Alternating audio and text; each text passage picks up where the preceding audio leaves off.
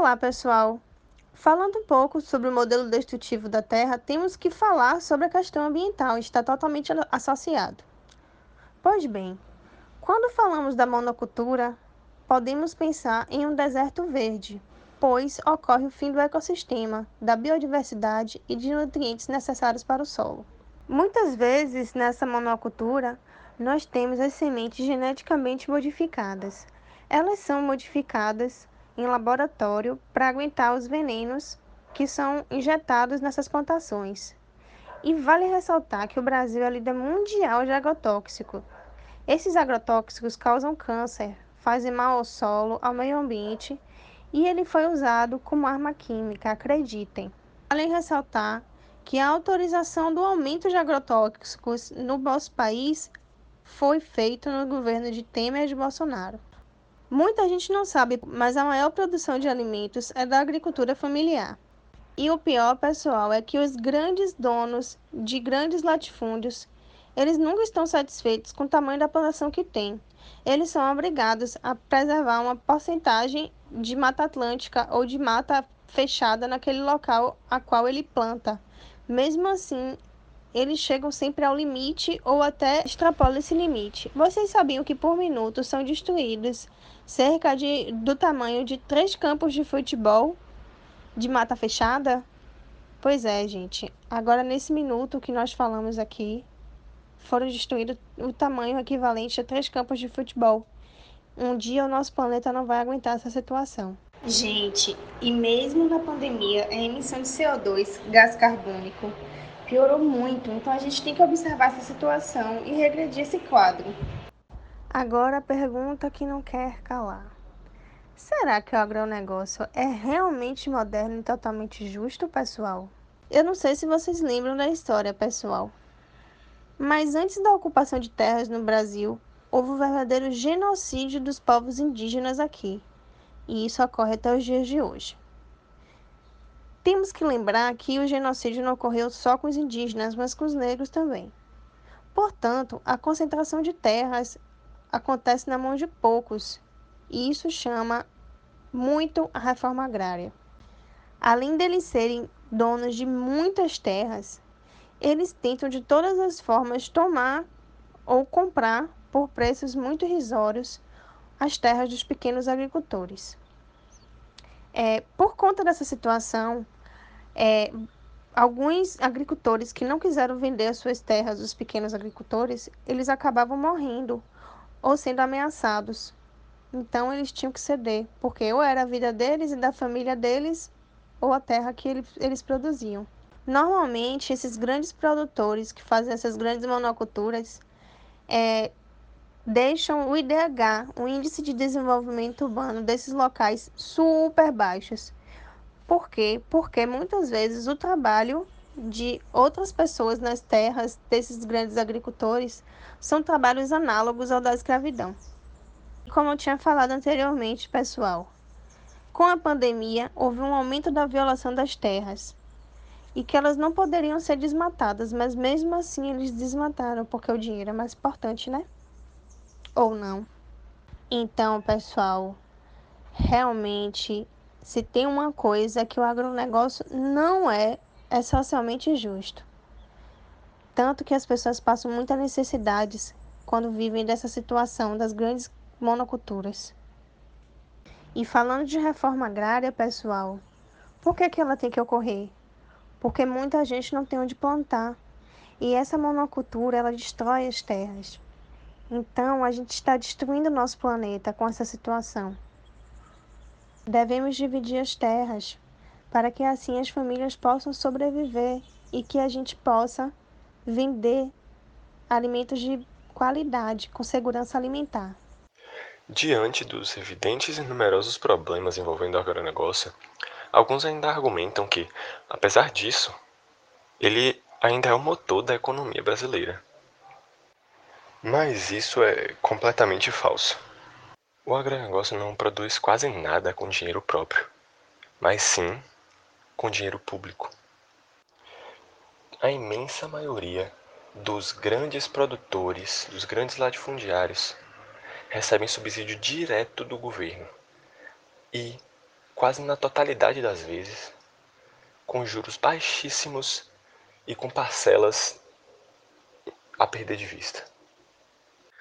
Quando o empreendimento desse latifundiário falha, o mais comum é que essas dívidas que eles fizeram com o Estado sejam extremamente reduzidas ou até perdoadas.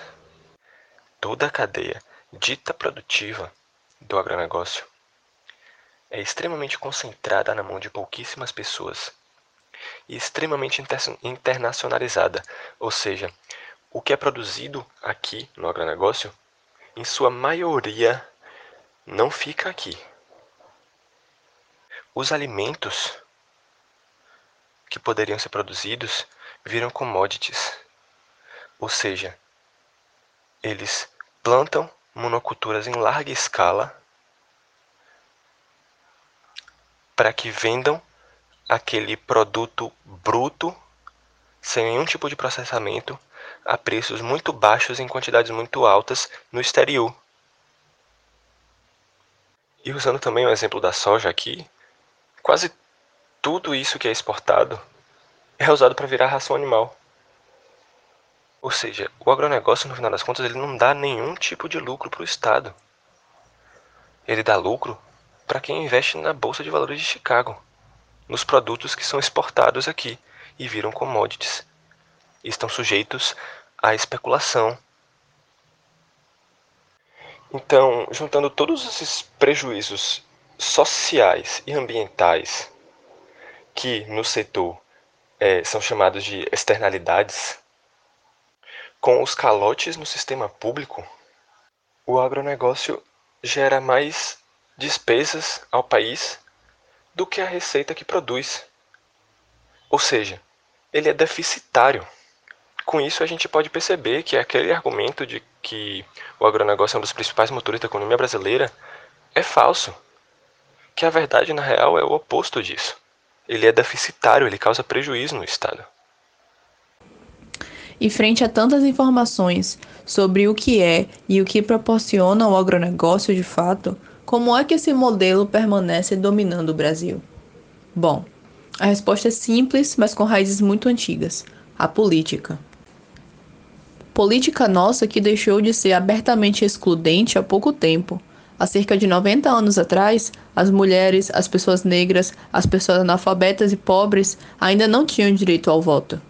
O fator exclusivo e elitista do governo brasileiro tem suas raízes desde o Brasil colônia, quando o princípio de que quem tem terra tem poder se tornou e permanece fortemente presente no nosso país. Desde o princípio, esse grupo seleto de pessoas poderosas, grandes produtores, sempre possuíram seus interesses muito bem definidos e organizados politicamente, indo contra qualquer tipo de ameaça à sua soberania se opuseram ao fim da escravatura, à industrialização do país, à regulamentação dos direitos trabalhistas, direitos sociais e restrições ambientais.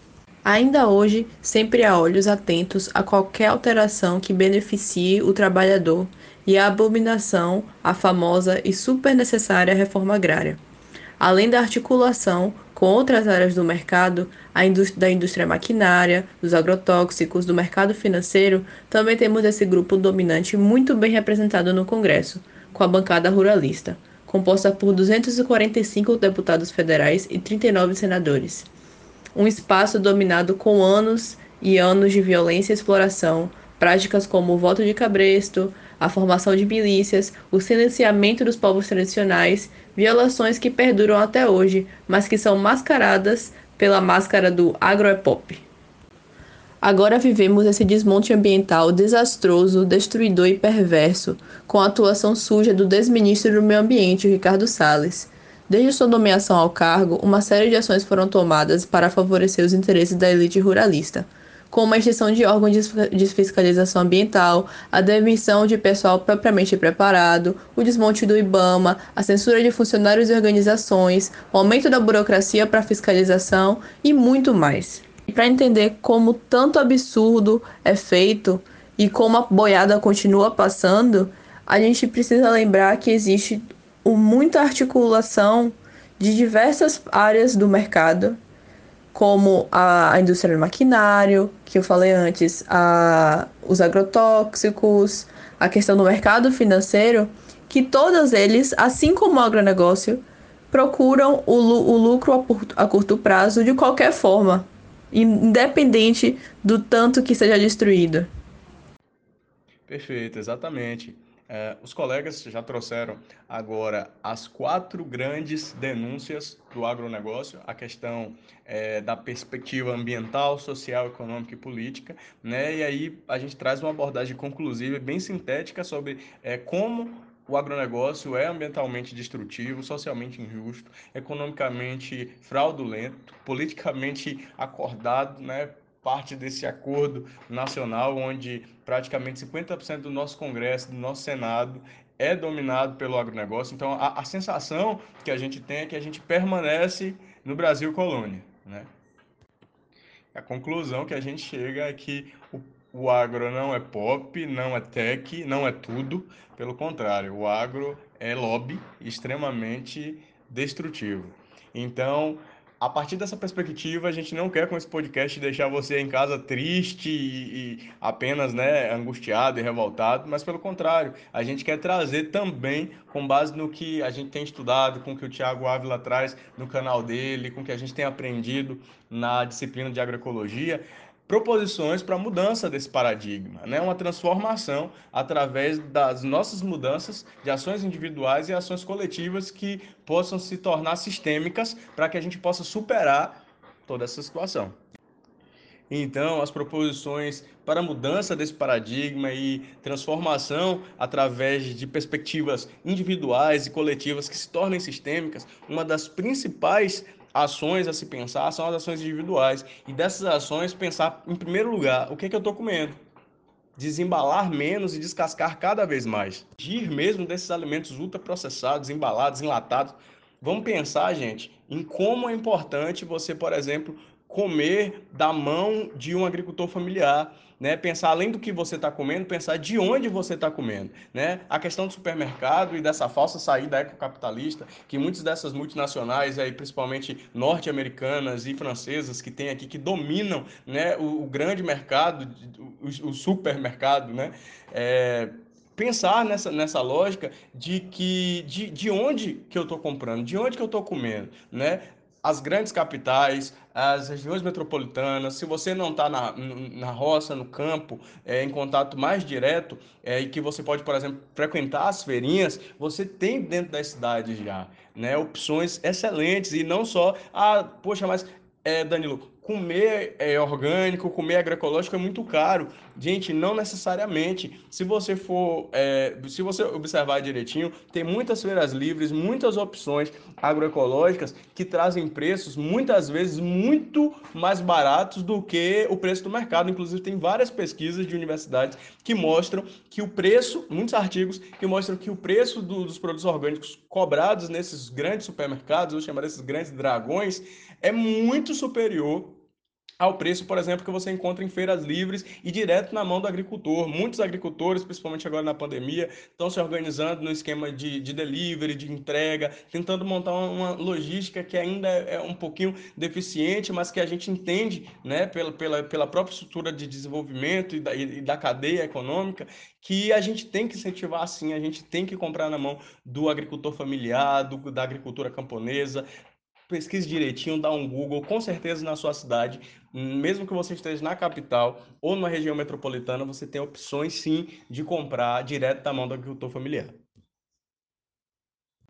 E uma ação muito importante também é a questão da carne, que, assim, é, você fala, ah, mas eu não tenho como viver de, de, de vegetais, né? Você fala, ah, eu não abro mão de jeito nenhum do meu churrasco. Mas aí eu quero fazer um convite para você. Como a gente sabe que a questão da carne é uma questão muito importante, por exemplo, um quilo de carne, com um quilo de carne, é, para produzir um quilo de carne são 15 mil litros de água, gente. Então, assim, se você pensa no como isso é, é, é agressor ao meio ambiente, sem sem contar a questão do desmatamento, é, derruba a floresta, empurra, vira pasto, coloca gado, depois vira monocultura para produzir grãos, para virar é, ração animal. Né? Então, se você pensa essa lógica toda, tenta reduzir carne, fala, ah, vou fazer um dia sem carne, que é a segunda sem carne, terça sem carne, tenta substituir, é, inclusive por, por outras, outros tipos de proteína, proteínas vegetais, inclusive, usa aí a, a criatividade e juntos a gente vai conseguir sim é, quebrar o agronegócio antes que ele destrua o planeta, como já tem destruído as nossas vidas. Ações individuais são sim muito importantes.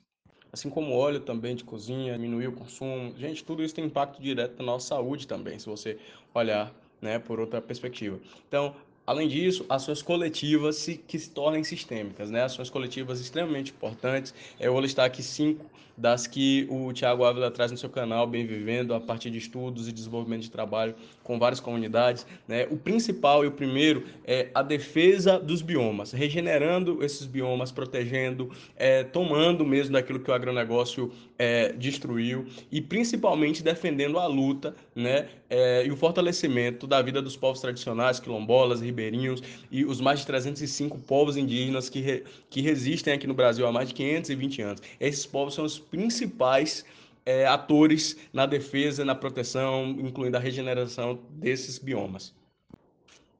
A segunda ação coletiva que a gente deve fazer é lutar pela promoção da educação ambiental coletiva, que seria exatamente essa troca de saberes entre o campo, a cidade, a floresta, educar a população para que a gente cresça entendendo o cenário, entendendo as ações, entendendo de fato os impactos de toda, de, to, de toda a nossa estrutura e para que a gente tenha a opção de escolher e caminhar por um caminho diferente. Né? Por exemplo, o senso comum entende que o agrotech, o agropop, o agro é tudo e que a gente depende da, da, do agronegócio para viver como nação, mas isso não é verdade. Né? Pelo contrário, como a gente já disse aqui reiteradas vezes nesse podcast. E o terceiro ponto é defender o investimento público para o interesse público. Né? E aí lutar mesmo contra essa questão do agronegócio, contra esses subsídios imensos que o governo dá para o agronegócio para manter essa falácia, né? essa ilusão de que é o motor da economia, de que sustenta o país, é o agronegócio. E a gente sabe que não é verdade. Né? Lutar pela reforma agrária, lutar pela, pela, pela distribuição de terra, lutar também para que os, os, ruralistas paguem as grandes dívidas que eles têm com o governo. A gente sabe que é um volume de dinheiro enorme. O quarto ponto é viabilizar a transição agroecológica com a troca de saberes do campo da cidade, é, que permeia toda a nossa vida, desde o nosso consumo, o que a gente come, porque comer é um ato político, o que a gente veste, vestir é um ato político, né? o, o, o nosso poder de consumo. Então, pensar numa lógica que seja agroecológica. Pensar também que quando a gente joga algo no lixo, a gente não está jogando nada fora, porque não existe fora, tudo fica aqui nesse planeta. Né? Se você olha para os oceanos, como que está, enfim, é, a gente tem que, que repensar e mudar, né? fazer essa transição mesmo desse paradigma que a gente está hoje para um novo, onde a natureza ela seja levada em consideração e não seja apenas é, explorada e tragada pelo que a gente chama de, de antropoceno, né, pelos homens. E o outro ponto, quinto ponto, mas não menos importante do que os outros, talvez seja o principal, seja a roda de engrenagem dessa, dessa mudança né, geral, seja exatamente mudar as relações de poder, né, construir um poder. Porque enquanto o grupo que sempre se beneficiou durante séculos dessa estrutura do agronegócio dominante, né, devastador e segregador é uma 1% da ponta da pirâmide social, enquanto essas pessoas continuarem se reproduzindo no poder, filhos e netos, infelizmente a gente não vai conseguir fazer muita coisa. Então, é muito importante a gente fazer uma transição para essa nova realidade. Então, as eleições estão chegando, então desde o vereador ao presidente, tenta mudar a perspectiva, tenta estudar, tenta entender, tenta ver quais são as pautas que essa pessoa defende, não só as pautas que essa pessoa defende, mas como o histórico dessa pessoa, né? É, a herança, ou quem foi o avô, quem foi... Então, assim, é pensar numa outra estrutura, né? Para a gente construir uma nova perspectiva para o Brasil e para o mundo, para que a gente de fato construa uma sociedade do bem viver, uma sociedade é, mais colaborativa do que o que a gente tem hoje, para que a gente consiga salvar nosso planeta.